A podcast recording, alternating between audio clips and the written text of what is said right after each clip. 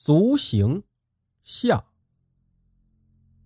突然，我的脚陷了下去，我不敢再动，只好等待着下一个命运。然而，我受惊吓的心还没有恢复平静，连人带土全部掉了下去。一道相当强烈的光线透过我掉下去的洞口射出来，漆黑的上层洞穴有了光亮。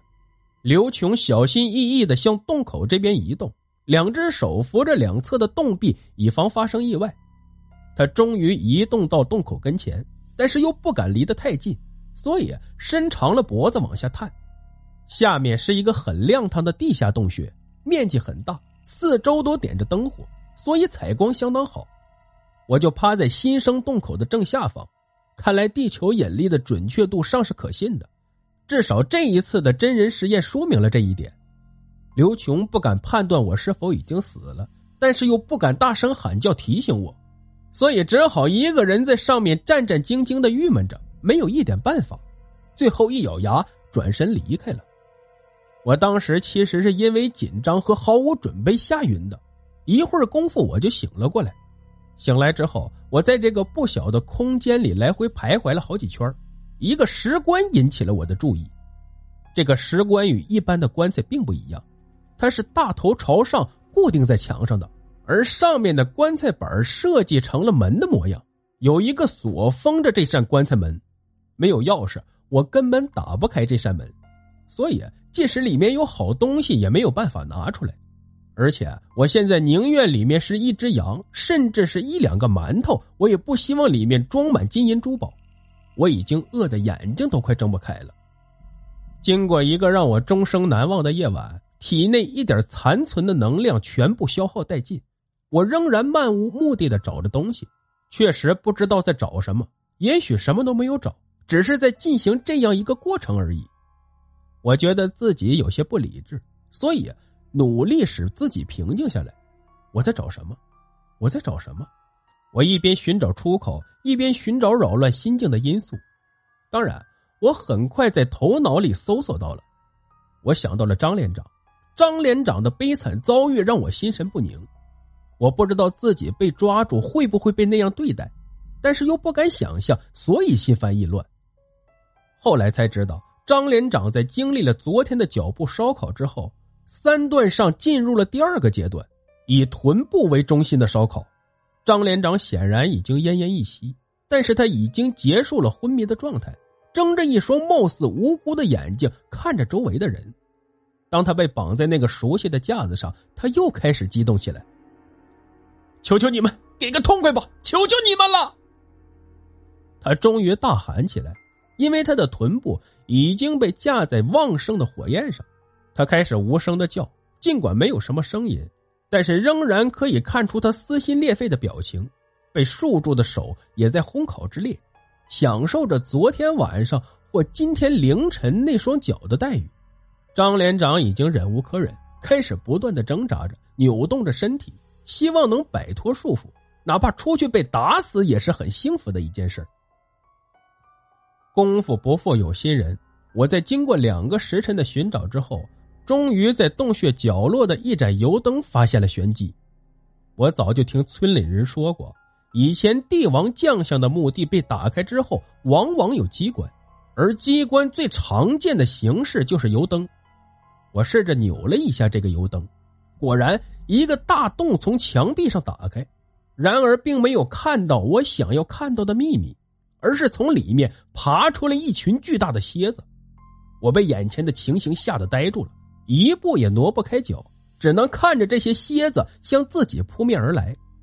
眼看着几个领头的大蝎子已经爬到了身上，我却站在原地纹丝不动。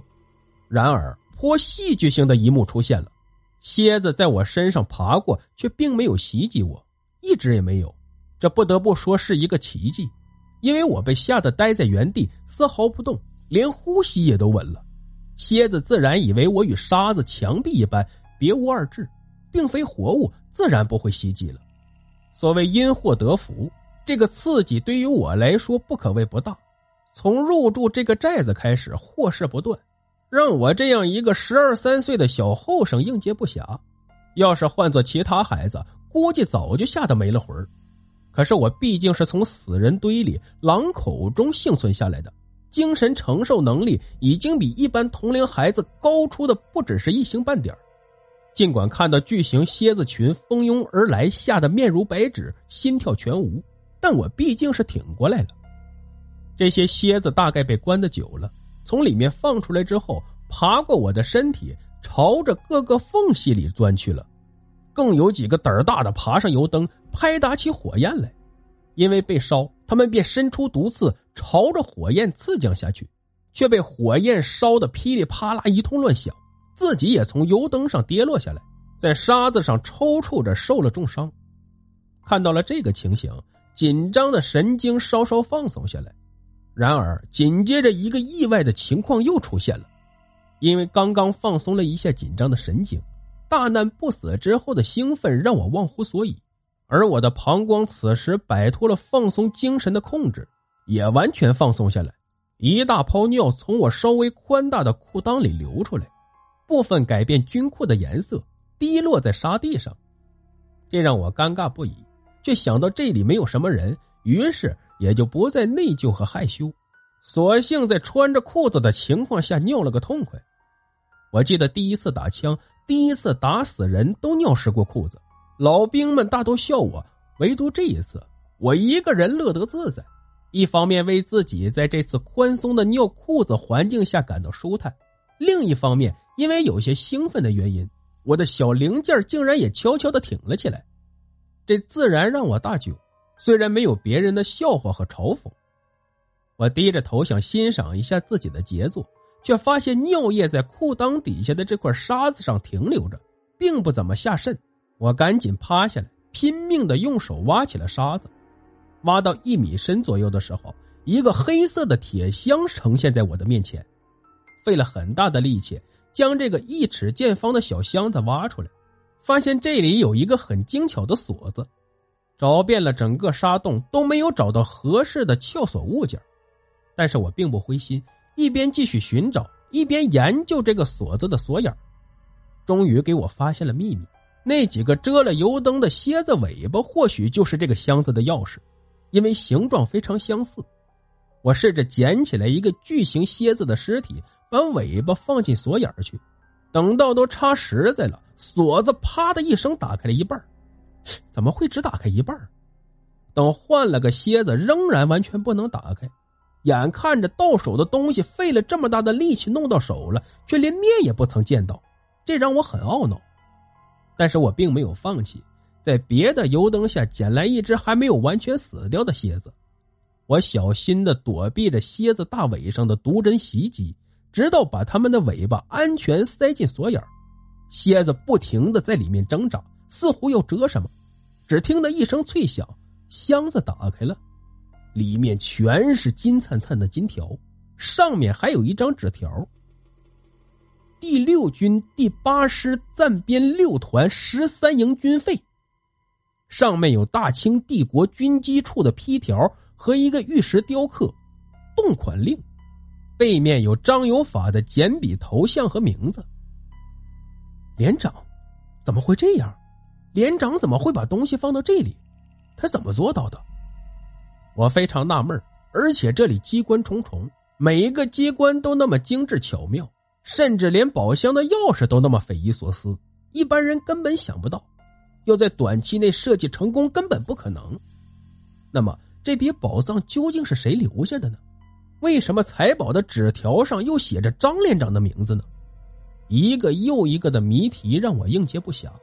即使最聪明的孩子，在这样的轮番轰炸中都会受不了。我已经没有力气再去思考这些问题了。我现在最想做的就是吃饱，即使金银珠宝都不能让我伤心。在经历了这些生死劫难之后，目前暂时安全的状态下，我的心里彻底放松起来，生理的一些反应也渐渐明显起来。刚才的勃起以及现在难以忍受的饥饿。都说明我目前的状况已经颇为乐观了，当然，这是跟这两天我所有的非凡经历相比较而言的。我开始在这里疯狂的寻找食物，当然都是徒劳，这里很少有食物的。就在失望之余，我把目光转移到那些烧死的大蝎子身上。即使这些大蝎子有毒，现在也顾不了那么多了。蝎子竟然去扑向油灯，当然有它的道理。莫非油灯里有秘密？我随手摘下一个油灯，熄灭了火，闻了闻味道，一个发现让我兴奋不已，是羊油，货真价实的肥羊熬成的油。我兴奋极了，抱着这个比碗还要大的油灯，一口气喝掉了里面所有的油。我当时已经渐渐的恢复力气，但是仍然感到饥饿。虽然喝掉了一整瓶的羊油，但是嘴里没有个嚼的东西，这感觉跟没有吃饭一样。但是我很快想到了一个办法，把地上的蝎子都捡起来，用一根金丝穿起来，放在油灯上烧烤。不一会儿功夫，香味就飘了起来。我大嚼特嚼被烤得焦黄蝎子的尸体，突然想起了张连长的脚。虽然觉得有些恶心，但是并没有阻止我继续完成进餐的活动。我后来又在墙缝和沙子里面抓来了一些活的蝎子。并把它们放在火上烤焦，祭奠五脏庙。在这里足足待了两天，觉得时间差不多了，那些老陕人应该不会发现了，这才慢慢寻找着前人留下的脚印，准备出去。临走之前，我美美的吃了一顿烤蝎子，还把一些蝎子烤熟带在身上，作为路上的干粮。果然有出路，那些不太明显的脚印一直带着我走过一个大型的地下墓葬群。然后在另一头一个山后的山洞中走出了地下，我环眼一看，周围全是山，我被困在山中间了。我当时的想法就是赶紧离开这里，当兵就是为了吃饭，现在有钱了，我就要回山西老家了。但是不能回山西，阎锡山对逃兵很严厉，我还是去陕西吧。主意打定之后，我拿好了这些金条，战战兢兢的顺着没有人烟的路上走。就担心路上出现什么问题，但是一路上所有人见了我都躲着走，也不知道为什么。难道我有什么那么值得害怕的吗？直到找到了一个干净的水源地，我才在水中看到了自己的样子，满身的蝎子纹身，到处都是蝎子。这些大大小小的蝎子还根据我的表情变化不停的移动，这下太奇怪了，我都不敢看我了。这究竟是怎么回事？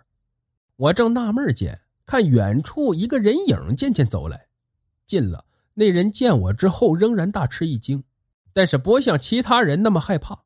他对我说：“后生，你这脸上是怎么了？”我摇头说：“不知道。”那人仔细看了看我的脸，道：“后生，你惹了地蝎子，莫不是吃了他们的肉，拿了他们的粮，喝了他们的油？怎么会变成这样子？”我一看这人都猜中，知道遇到高人了，立即跪下请他帮我。我姓任，家中排行老五，江湖人客气叫一声五爷。我连声叫五爷救命。五爷笑笑道：“哼，拿出来。”我不舍得，犹豫着。五爷笑笑说：“舍不得不行，拿着这个，你走不了几天。”肯定会死，不信咱们走着瞧。五爷要走，我连忙拦住他，说出了事情的缘由，也顺便交出了收藏的金子。五爷看了看那张有法的名字，道：“这张有法也是糊涂，怎么能这么做呢？”我更加不解。五爷道：“张有法是你们的头，你们受了他骗了。”这个张连长本是个沙匪，在那洞中找到了宝藏，就给私自拿走了。他其实不知道那些金子是蝎子的食物，常人根本不敢去碰的，因为上面都下了蛊。只要是拿走的人，就一定会中蛊。破解的方法就是活人殉葬。他知道自己中蛊之后，就拿出金子放在这个洞里面，所以说出宝藏的秘密，让你们一起去。其实是让你们抢劫了老陕村之后，集体下去受罪。之后他还能得到抢劫的财物，又能灭了你们的口，一举两得。却不知这蛊是一个连环蛊，解开一道还有一道双溪蛊。这边蝎子在油灯上被烧烤，那边则是他在受罪。哼，害人害己呀！趁着天黑，五爷之后就将那些金子送回了洞里，然后将我用沙土埋了起来。一会儿功夫，太阳出来了，五爷立即在沙土上洒水，水随后渗透到我的身体，我立即起身。之后，这沙土正好留下了一个我的人形。五爷立即将一堆柴草塞进这个人形里面，太阳狠毒的照在头顶，一会儿功夫，这沙土就热起来。五爷拿过一个木棍，在上面戳了几下，那柴草就冒出烟来。我脸上的印子当时就没有了。我的这个经历可谓是一生中最离奇的经历了。幸好遇到了五爷，要不然我这条命早在几十年前就留在大漠里了。